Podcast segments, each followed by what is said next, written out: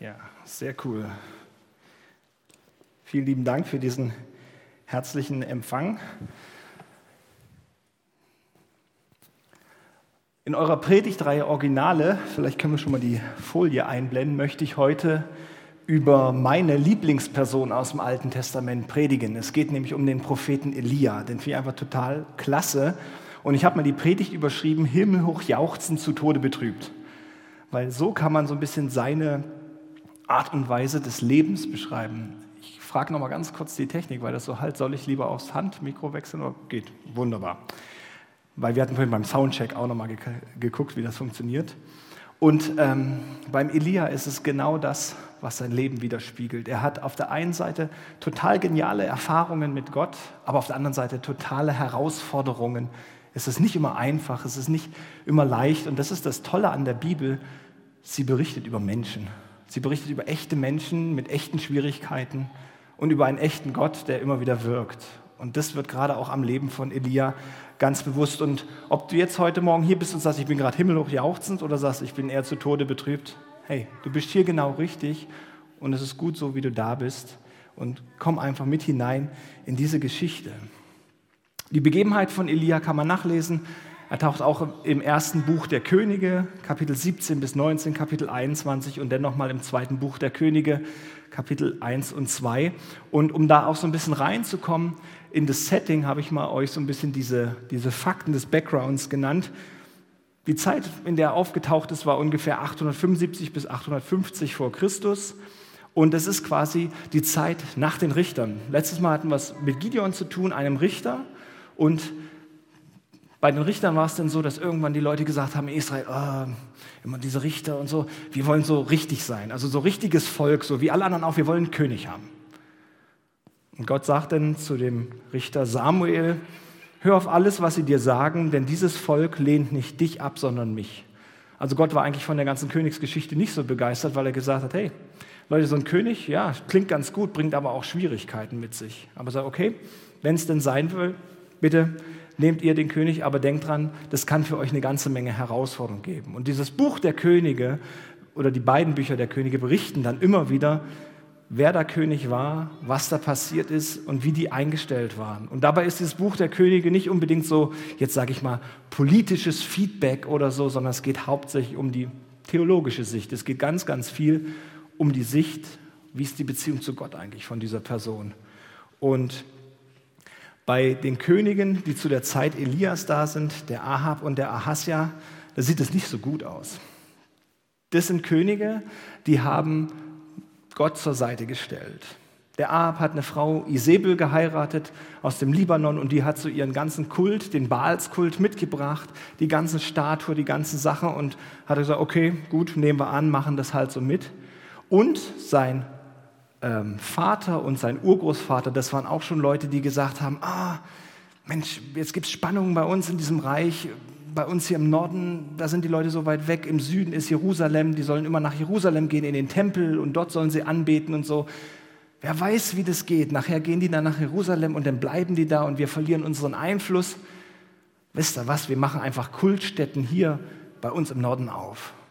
Und sein Urgroßvater, der äh, wie heißt er richtig, Rehobiam, hat Kultstätten aufgebaut, hat goldene Kälber gegossen, also alles, was Gott eigentlich überhaupt nicht gefällt und hat gesagt, hier, wir machen unseren eigenen Kult auf.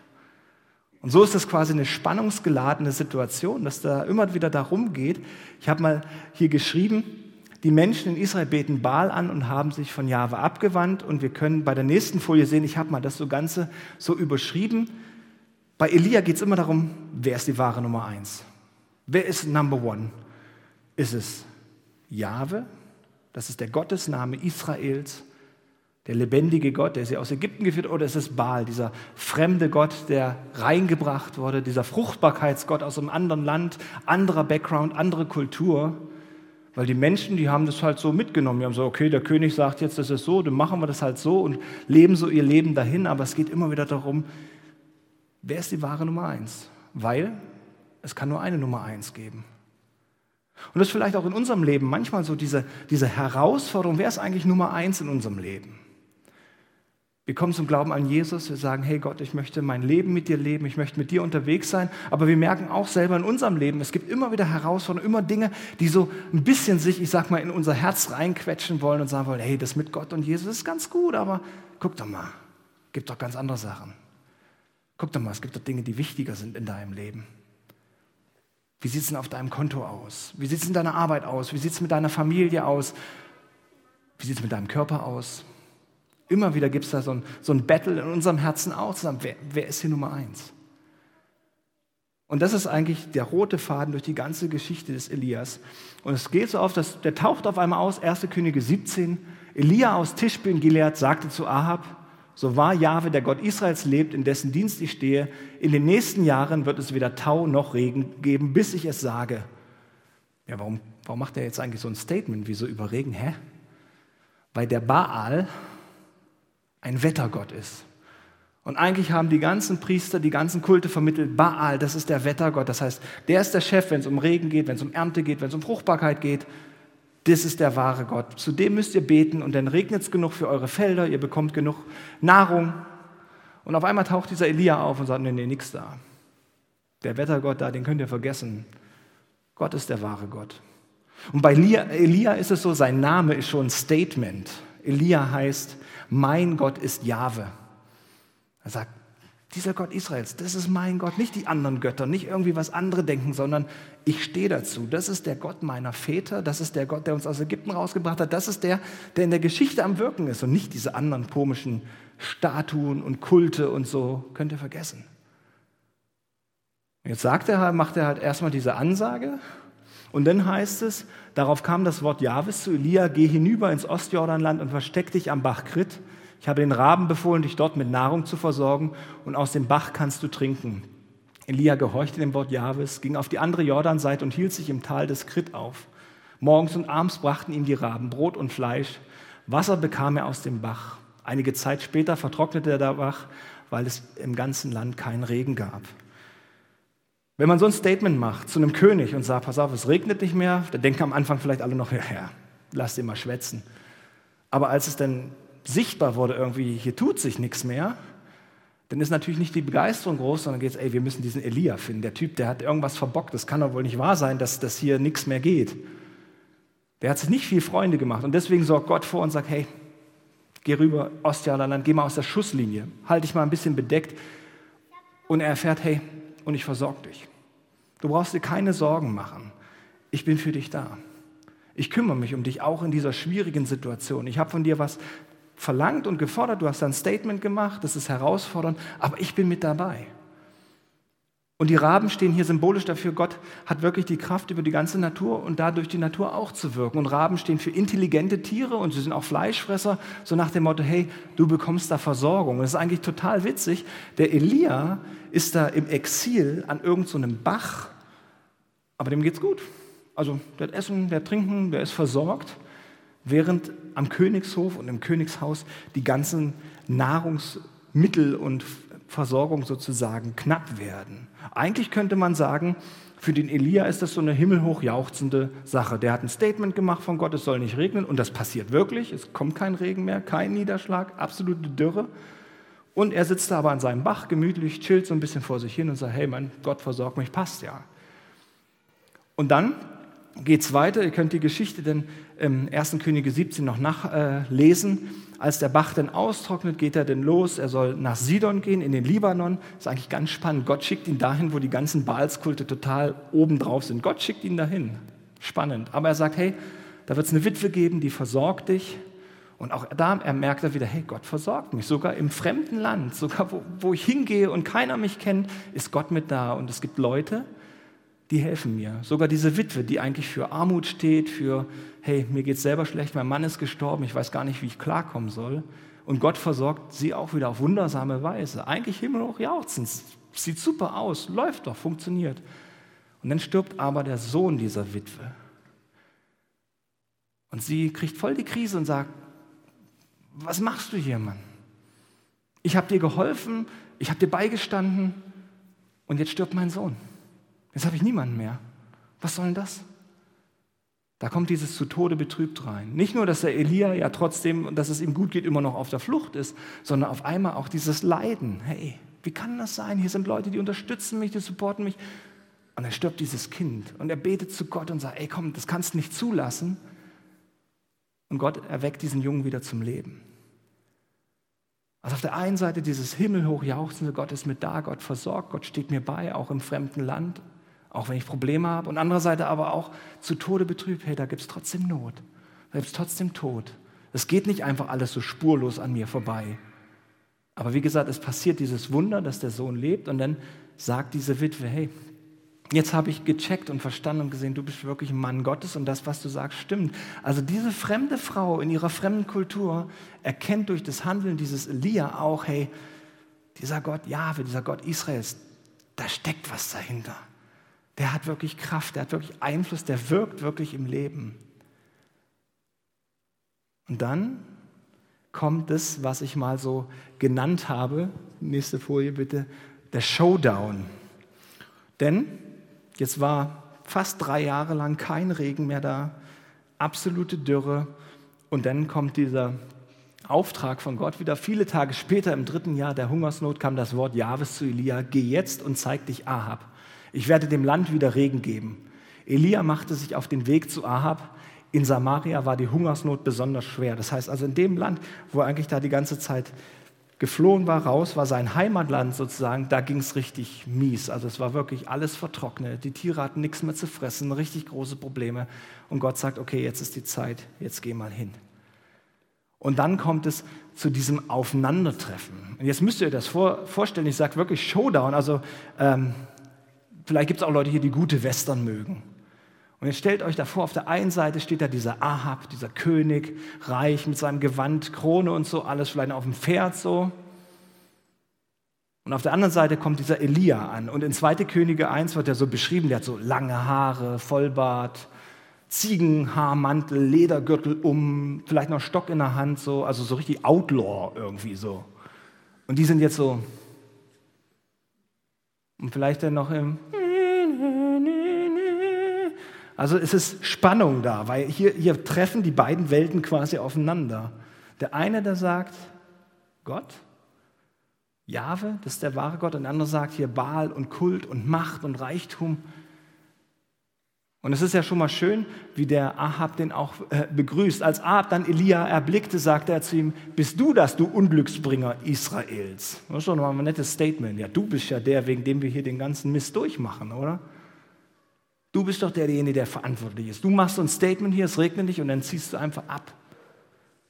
Aber Elia sagt, nicht habe ich Israel ins Unglück gebracht, sondern du und deine Familie. Ihr habt die Gebote Jahwes verlassen und seid den Baalen nachgelaufen. Schick jetzt Boten aus und versammle ganz Israel zu mir an den Berg Kamel, auch die 450 Propheten des Baal und die 400 der Aschera, die von Isabel versorgt werden. Und da ließ Ahab die Männer Israels und die Propheten zum Berg Karmel kommen. Also jetzt geht es darum, dass er sagt, okay, jetzt war die Dürrezeit da, die großen Probleme, die Leute haben gemerkt, also irgendwas stimmt nicht. Wir haben zwar zu diesen fremden Göttern gebetet, aber nichts hat sich getan. Und Elia sagt, jetzt muss eine Entscheidung her. Jetzt kommt die wirkliche Entscheidung auch für das ganze Volk. Wer ist Nummer eins? Wer ist der wahre Gott? Wer ist nicht nur Gott dem Namen nach, irgendeine Gottheit, irgendeine Statue, irgendein Kult, sondern wer ist der wahre Gott, der eingreift, der erfahrbar ist, der da ist, der im Leben wirkt und der sogar Macht hat über die Natur, die Schöpfung, über alles. Und dann versammeln die sich und sie gehen zusammen auf den Berg Karmel. Nächste, nächste Folie bitte. Und Elias sagt, wie lange hinkt ihr noch auf beiden Seiten? Wenn Jahwe Gott ist, dann folgt ihm allein. Wenn es Baal ist, dann folgt nur ihm. Aber das Volk zeigte keine Reaktion. Ist auch cool, oder? Also drei Jahre Dürre, wo man so denkt, ey, es sind genug Probleme, man müsste doch so mal langsam drüber nachdenken. Ich weiß nicht, wie es euch geht. Mir geht es manchmal mit Corona so ein bisschen. Am Anfang von Corona waren ganze Leute da so, boah, Lockdown und Probleme und Krise.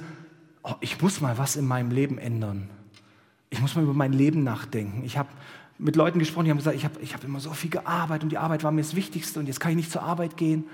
Oh, da muss ich mal drüber nachdenken. Ist die Arbeit wirklich das Wichtigste? Oder, oder, oder Virus und Bedrohung und auf einmal werden Leute, die mir am Herzen liegen, oh, krank. Ich müsste eigentlich viel mehr Zeit mit, mit den Leuten verbringen. Eigentlich müsste ich mich viel mehr darum kümmern, viel mehr in Beziehungen investieren. Und irgendwie jetzt so, weiß nicht, zwei Jahre später, ist man wütend und, äh, und hm, aber, aber irgendwie scheint von diesem Anfangseffekt dieses Überleg doch mal, was dein Leben bestimmt. Überleg doch mal, was in deinem Leben wertvoll ist. Überleg doch mal, wer die Nummer eins in deinem Herzen ist und worum es wirklich geht. Scheint keine Rolle mehr zu spielen. Und beim Volk auch so, so, oh, oh mai. Okay, sagt er, dann wollen wir doch mal gucken. Ich allein bin als Prophet Jahwes übrig geblieben, weil die anderen wurden verfolgt und getötet. Aber merkt euch das Statement, wir lösen es nachher auf, das stimmt nicht so ganz. Und die Propheten Baals sind 450 Mann. Bringen zwei junge Stiere her. Sie sollen sich den einen auswählen, ihn zerteilen und in die Stücke aus Holz schichten. Sie dürfen das Holz aber nicht anzünden. Und ich, ich werde den anderen Stier herrichten, ihn auf das Holz schichten und es ebenfalls nicht anzünden. Dann ruft ihr den Namen eures Gottes an. Und ich, ich werde den Namen Jahwes anrufen. Der Gott, der mit Feuer antwortet, ist der wahre Gott. Da rief das ganze Volk, das ist gut. Also so ein richtiges Kultbattle kann man sich da vorstellen. Die bauen da halt ihre Altäre auf und packen den Stier rauf als Opfer für Gott. Und Feuer ist das Symbol dafür, für Gottes Kraft, für Gottes Macht, für machtvolles Eintreten zu sagen, hey, wenn euer Baal da wirklich Gott ist, wenn der wirklich Macht hat, wenn da wirklich was dahinter steht, dann soll der Feuer vom Himmel schicken, weil wenn er Gott ist, kann alles. Kann auch Feuer vom Himmel kommen lassen. Aber wenn mein Gott, Jahwe, der wahre Gott ist, dann soll der Feuer vom Himmel schicken lassen. Und dann bauen die Baals, ist auch cool eigentlich, ne? Da steht so dieser Ziegenhaar, Langhaar Outlaw da, so ganz alleine. Und da sind so 450 Mann Clique. Ich weiß nicht, wie es euch geht, wenn ihr allein und 450 Leute euch gegenüberstehen. Und es geht ja nicht mal darum, dass die jetzt irgendwie freundlich gesonnen sind oder so wie beim Vortrag, wo man 450 Leute so was erzählen kann, sondern die sind ja so, äh, äh, wir sind die hier, wir sind die Wahren. Aber der Elia ist irgendwie so jemand, der bleibt da ganz gelassen. Und jetzt fangen diese Propheten an, und das finde ich irgendwie so krass, ihren ganzen Kult da rauszuholen, die ganze Sache, ihre Show, ihren Look, ihre Kutten, Weihrauch, Singen, Tanzen, Ekstase, das geht so richtig ab da. Also die machen so richtig ihre Show da und 450 Mann, da kommt schon richtig was zusammen. Aber es passiert nichts. Und die singen noch mehr und beten noch mehr und werden noch lauter und machen noch mehr Tänze und so. Und dann schaut mal, wie der Elia da reagiert. Baal, höre uns, rufen sie. Sie riefen vom Morgen bis zum Mittag. Aber es war kein Laut zu hören, es kam keine Antwort. Dabei hinkten und hüpften sie um ihren Altar. Als es Mittag wurde, machte sich Elia über sie lustig und sagte, ruf doch lauter. Er ist ja ein Gott. Er ist sicher in Gedanken oder er ist gerade austreten gegangen. Vielleicht ist er auch auf Reisen oder er schläft gerade, denn dann sollte er jetzt aufwachen. Da schrien sie immer lauter und ritzten sich nach ihrem Brauch mit Schwertern und Lanzen, bis Blut an ihnen herabfloss. Als der Mittag vorüber war, weissagten sie wie Propheten. Das dauerte bis zur Zeit des Abendopfers, aber es gab keinen Laut, keine Antwort, kein Aufmerken. Ich weiß nicht, welche Erfahrung du in deinem Leben gemacht hast, aber ich für mich habe immer wieder festgestellt, wenn es um Gott geht, um Glaube, um was so überirdisches, nicht ganz greifbares, da haben wir Menschen manchmal die weirdesten und komischsten Vorstellungen. Und wir sind manchmal sehr begeistert von Leuten, die scheinbar da so ein bisschen was rüberbringen. Von Leuten, die da bestimmte Praktiken haben, von Leuten, die bestimmte Sessions haben, die bestimmte Übungen haben. Wir Menschen sind eben so, wir suchen immer was Greifbares.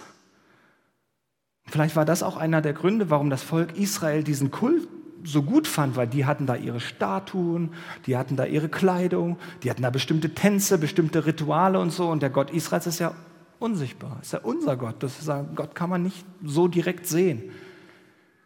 Und manchmal kommt es dann, dass Leute sagen, hey, hier, hier ist Gott, hier ist was los, hier passiert, komm zu uns, da kannst du Gott erleben, komm zu uns, da kannst du die Macht erleben oder was auch immer. Und das wirkt anziehend auf uns Menschen, weil wir denken, ja, boah, da kann ich ja mitmachen, da kann ich was Richtiges machen. Aber passiert nichts. Nicht überall, wo Menschen Gott draufschreiben, ist auch Gott drin. Manchmal ist es einfach nur eine leere Show, eine leere Phrase. Und das passiert nicht nur mit fremden Religionen oder fremden Sachen, das kann auch bei uns im Christentum immer wieder passieren, dass es, dass es Gemeinden gibt, Kirchen gibt, Gruppen gibt, die, die eine Riesenshow machen, Riesenveranstaltungen, Riesensachen, die Menschen durch ihre, ihr Äußeres irgendwie beeindrucken wollen und damit in ihren Bann ziehen wollen. Und es gibt manche, leider wirklich manche Brüder und Schwestern, die sind echt auf ganz, ganz schiefe Bahnen geraten, weil sie in Sektiererclubs oder in Gruppen reingekommen sind, die wirklich bedrohlich waren. Darum ist es gut, eigentlich immer, immer wieder nachzuprüfen, zu sagen, hey, wo sind wir hier unterwegs? Wo bin ich unterwegs? Und was passiert hier? Passiert hier wirklich was? Oder steckt gar nichts dahinter? Kann ich das erleben, was mir versprochen wurde? Kann ich hier merken, hier ist was Lebensveränderndes für mich, was mir wirklich gut tut? Oder ist hier wirklich nur eine große Show, aber nichts dahinter? Weil die Gefahr steht für alle von uns, dass wir manchmal sagen, Sachen, ey, wir wollen nach außen, gerade bei Originale, wir wollen nach außen was darstellen, wir wollen nach außen was machen, dass Leute uns was abnehmen. Aber wie sieht es wirklich innerlich aus? Was steckt wirklich dahinter? Welche Kraft ist bei uns im Leben am Wirken? Bei den Propheten war es da halt so, bei diesen Baalspriestern, die haben eine Riesenshow gemacht und nichts kommt. Und dann ist Elia dran. Die nächste Folie. Um die Zeit des Abendopfers trat Elia vor den Altar und sagte, Jahwe, Gott Abrahams, Isaaks und Israels, heute sollen alle erkennen, dass du Gott in Israel bist und dass ich dein Diener bin und nach deinem Wort all das getan habe. Antworte mir, Jahwe, antworte mir, damit dieses Volk erkennt, dass du, Jahwe, allein Gott bist und dass du sie wieder auf den rechten Weg zurückbringen willst. Der Elia hat davor ein Altar aufgebaut, da heißt es sogar, es war schon ein Altar von Jahwe da, also dass auf diesem Gebirge auch mal früher Gott schon mal angebetet wurde, bloß dann sind die abgerissen worden. Und er baut es wieder auf mit zwölf Steinen als Symbolik für Israel, dass er sagt, ich stehe wirklich in diesem Glauben, ich nehme das wirklich ernst. Und dann betet er so ein einfaches Gebet. Er macht keine Show, er macht keinen Handstand, er macht keine Sachen, sondern er betet ganz einfach von Herzen. Und er betet auch nicht irgendwie für sich, sondern für die Menschen, dass er sagt, sie sollen wieder erkennen. Sie sollen den wahren Gott erkennen. Es ist ähnlich wie mit uns in unserem Leben, dass wir sagen, unser Herzensgebet ist, wir möchten durch unser Leben und durch das, wie wir sind, dass wir und ihr, dass wir miteinander, dass wir Originale sind, wir möchten, dass Gott durch unsere Organ Organ Originalität, so heißt das Wort, wirkt. Nicht nur durch irgendwelche Show oder dass wir irgendwas darstellen müssen, sondern so, wie wir sind. Und dass Menschen dadurch Gott erkennen, Glauben erfahren, eine lebensverändernde Kraft mitnehmen, dass sich was ändert bei diesen Menschen. Das betet der Elia. Ganz simpel, ganz einfach. Und dann natürlich, bam, da kam ein Feuer Jahwes herab und verzerrte das Brandopfer, das Holz, die Steine und die Erde und leckte auch das Wasser im Graben auf. Als das Volk das sah, warfen sich alle nieder, das Gesicht auf den Boden und riefen, Jahwe, er allein ist Gott, Jahwe, er allein ist Gott. War cool, oder? Könnte man jetzt sagen, Amen, Halleluja, fertig, super Story, hey, Winner, himmelhoch, jauchzend, alles ist gut. Aber leider nicht. leider nicht. Und ich habe mal diesen Abschlussteil der Predigt genannt, The end is just the beginning. Denn folgendes passiert. Ahab erzählte Isabel alles, was Elia getan hatte und wie er die Propheten mit dem Schwert umgebracht hat. Das hat er nämlich danach gemacht, als sie gezeigt haben, ihr seid falsche Propheten, hat er sie umgebracht nach dem Alten Testament. Falsche Propheten, falsche Leute, die fremde Götter anbeten, mussten umgebracht werden. Also ziemlich blutige Sache. Und da schickte Isabel einen Boten zu Elia und ließ ihm ausrichten, die Götter, die Götter sollen mich strafen, wenn ich morgen um diese Zeit dein Leben nicht einem von ihnen gleich mache. Und da packte Elia die Angst und er lief um sein Leben, als er nach Beersheba kam, das zu Juda gehörte, ließ er seinen Diener dort zurück und ging eine Tagesreise weit in die Wüste hinein. Dann setzte er sich unter einen Ginsterstrauch und wünschte sich zu sterben. Jetzt ist es genug, Jahwe, sagte er. Nimm mein Leben von mir. Ich bin auch nicht besser als meine Väter. Vielleicht kannst du schon mal die nächste Folie einblenden.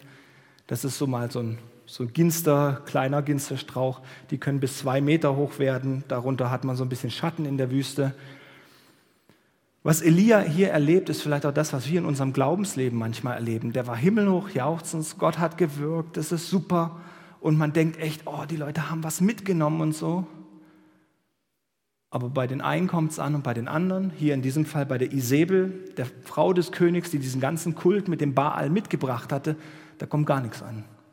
Da ist überhaupt keine Veränderung. Da ist nicht, dass sie das annimmt und sagt, stimmt, ich müsste mal über meinen Glauben nachdenken, sondern sie steht dafür, dass sie sagt, nö, ich gehe diesen Weg weiter und weißt du, was ich mache? Ich mache dich kalt. Dafür, dass du meine Leute da umgebracht hast, dafür, dass du so kämpfst gegen diese Sachen, ich will die ans Leben.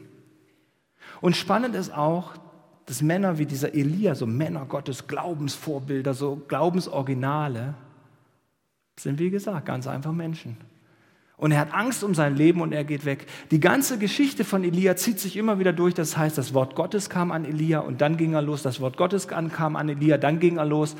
Aber wenn es um dein Leben geht und wenn du selber merkst, hey, ich habe hier so viel gemacht, ich habe mich so eingesetzt und so und jetzt auf einmal passiert nichts und ich werde sogar noch bedroht dafür, für meinen Glauben, da kann selbst der stärkste Glaubensheld weiche Knie kriegen und sagen, weißt du was, das bringt alles nichts. Ich habe mich angestrengt, andere haben sich auch schon angestrengt, das bringt alles nichts. Ich habe keinen Bock mehr drauf. Ich habe schon so oft gebetet für meine Familie, für meine Freunde, dass sie zum Glauben kommen. Ich habe schon so viele so Menschen eingeladen in unseren Gottesdienst, zu unseren Veranstalten. Ich habe schon das und das und das gemacht. Irgendwie bringt es alles nichts. Und der Elia ist quasi so richtig, wirklich zu Tode betrübt. Er ist wirklich so, dass er sagt, weißt du Gott, nimm mein Leben von mir, das, das bringt nichts mehr. Hier, ich bin Prophet, ich habe mich eingesetzt, ich will das ganze Volk zu Gott zurückbringen. Eigentlich haben sie das erkannt und haben das Wunder gesehen und trotzdem bleibt alles dabei. Aber das Geniale ist, dass Gott uns nicht aufgibt. Das Geniale ist, dass Gott uns Mut macht und Kraft gibt. Und in diesem Kapitel 19 zeigt Gott eigentlich, wie genial seine Seelsorge für uns ist, wenn wir so zu Tode betrübt sind. Denn er schickt einen Engel, der versorgt Elia mit Essen. Also quasi, wenn es dir innerlich mies geht, wenn deine Seele kaputt ist, wenn du manchmal sagst, boah, ich habe keinen Bock mehr, tut es manchmal gut, was Äußeres Gutes zu machen. Manchmal hilft schon Kaffee und Kuchen, eine gute Schokolade, ein warmes Bad. Ich weiß nicht, wo, wo ihr so drauf steht. Manchmal hilft auch, wenn es einem richtig mies geht und man sitzt den ganzen Tag in der Wohnung, merke ich immer wieder auch mit meiner Frau gemeinsam, dann gehen wir einfach mal eine große Runde spazieren, das hilft manchmal auch schon. Aber Gott wirkt erstmal äußerlich, dass er, ich gebe dir erstmal Kraft, ich, ich baue dich erstmal auf, ich tue dir erstmal wieder was Gutes, körperlich gestärkt. Und dann geht er los, 40 Tage lang durch die Wüste. Also er hat viel Zeit zum Nachdenken, viel Zeit zum Überlegen, viel Zeit zum Reflektieren. Und dann kommt er da an diesen Gottesberg Horeb, also man kann sagen, back to the roots, da wo alles angefangen hat, da wo es damals der andere Name für Horeb ist Sinai, wo es die Gebote gab und so, zu den Anfängen zurück. Soll wieder nachdenken, was war in unserem Volk, wie hat Gott gewirkt? Vielleicht für dich auch manchmal, wenn du sagst, ich habe gerade so ein bisschen Glaubenszweifel, Glaubenskrise, mir geht es nicht so gut. Es ist manchmal gut, sich vor Augen zu führen, wie hat das alles nochmal angefangen? Warum habe ich mich zu Jesus bekehrt? Wie war das? Was habe ich mit ihm erlebt? Was hat er in meinem Leben getan? Und gleichzeitig ist es aber immer wieder auch so, diese Entscheidung gibt es immer wieder neu. Weil beim Elia hat man auch gemerkt, das Wunder von gestern ist keine Garantie für den Glauben von morgen, sondern Glaube braucht immer wieder eine tägliche Entscheidung. Und er macht sich da halt auf den Weg und dort bei dem Berg, da ging er in eine Höhle und legte sich schlafen und plötzlich kam das Wort Jahwes zu ihm. Was machst du hier, Elia? Mit ganzem Eifer habe ich mich für Jahwe, den allmächtigen Gott, eingesetzt, sagt er. Die Israeliten haben den Bund mit dir gebrochen, deine Altäre niedergerissen und deine Propheten mit dem Schwert erschlagen. Ich allein bin übrig geblieben, nur ich allein, und jetzt wollen sie auch mich noch umbringen. Da sagte Jahwe, geh hinaus und stell dich auf den Berg vor mich hin. Pass auf, Jahwe wird an dir vorübergehen. Also auch da passiert so, dass Gott ihm zuhört. Dass Gott erstmal sagt, sag, was los? Was machst du hier? Was, was, was geht? Und der Elia kotzt sich mal so richtig aus. Und das ist genial an unserem Gott, der ist an unserem Leben interessiert, wie es mir wirklich geht, wie es uns geht, dass wir authentisch sind. Und er sagt auch, du kannst auch alles rauslassen. Ich kann das ab. Ich kann das ab. Sag mir, was los ist. Und dann geht er raus, dann kommt Feuer, Donner, Blitz, alles so, was sonst für Götter steht, aber er merkt dann, da ist so ein sanftes Säuseln, heißt es. Der Elia geht raus und erlebt so ein sanftes Säuseln. Nach diesem Erdbeben, nach dem Feuer, kommt ein dahinschwebendes Schweigen. Also erst war Krach und laut und dann ist es fast still und er hört nur so ein, wie so ein Windhauch. Und er sagt, du Gott arbeitet nicht immer laut und mit Blitz und Donner und mit Feuer vom Himmel und genialen Wundern. Manchmal spricht er ganz leise. Und manchmal ist es gut, wenn man Krisenzeiten hat, auch einfach mal in die Ruhe zu kommen und dann zu merken, hey, Gott ist immer noch da. Und er spricht ihn an und er hört sich das Ganze nochmal an und er lässt es nochmal sagen. Und Gott weist ihn nicht zurecht. Gott übt keine Kritik. Gott macht ihn gar nicht fertig, sondern Gott gibt ihm einfach einen neuen Auftrag. Sagt, du bist ein Mann Gottes, weißt du was, was du wieder brauchst? Du brauchst einen Auftrag, dass du erlebst, was los ist. Und nächste Folie bitte. Er sagt, geh den Weg durch die Wüste wieder zurück. Geh bis nach Damaskus und salbe dort Hazael zum König über Syrien.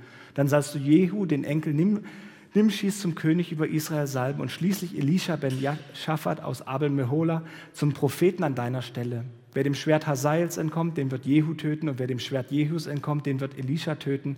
Ich habe 7000 in Israel übrig gelassen, die sich nicht vor Baal hingekniet und sein Bild nicht geküsst haben. Was Gott hier macht, ist, er holt ihn aus dieser Tiefe wieder raus, setzt ihn wieder ein und sagt, hey, ich bin immer noch da. Ich bin doch der lebendige Gott, das hast du doch erlebt, dein ganzes Leben lang, immer wieder an all diesen Sachen. Du hast erlebt, ich bin der lebendige Gott und ich bin es immer noch und ich greife ein. Ich mache was, auch in deinem Leben. Ich wirke fortwährend in deinem Leben, auch wenn du manchmal denkst, Gott ist heute gar nicht da, weil halt nichts passiert oder scheinbar nichts kommt, weil vielleicht nur dieses leichte Säuseln in dem Leben ist, aber Gott sagt, ich bin da.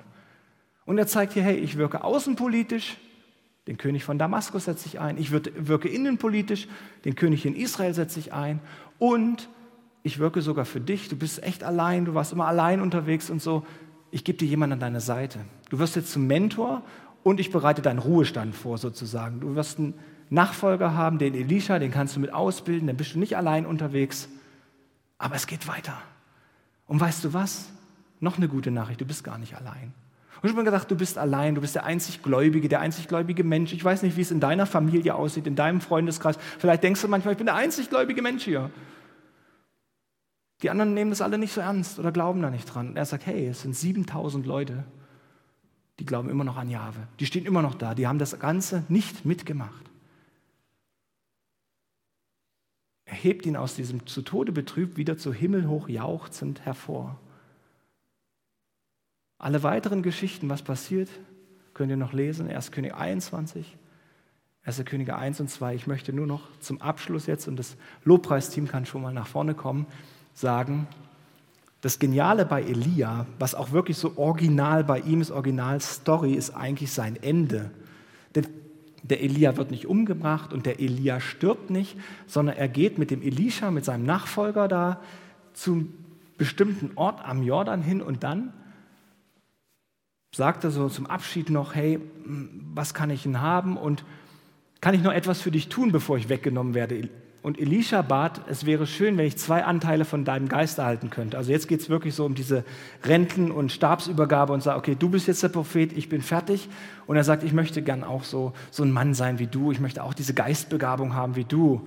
Und der Elia sagt nur, hm, das zu erfüllen liegt nicht in meiner Macht, doch wenn du mit ansehen darfst, wie ich von dir weggenommen werde, dann wird deine Bitte erfüllt, sonst nicht. Und während sie weitergingen und miteinander redeten, fuhr plötzlich ein feuriger Streitwagen mit Pferden aus Feuer zwischen sie und trennte sie voneinander.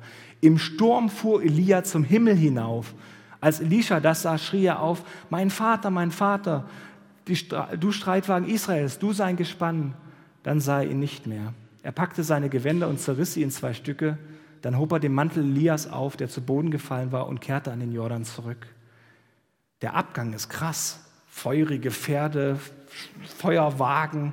Und im Sturm wird er, also das ist wirklich himmelhoch jauchzen, das himmelhoch stürmend eigentlich schon, wird er emporgenommen.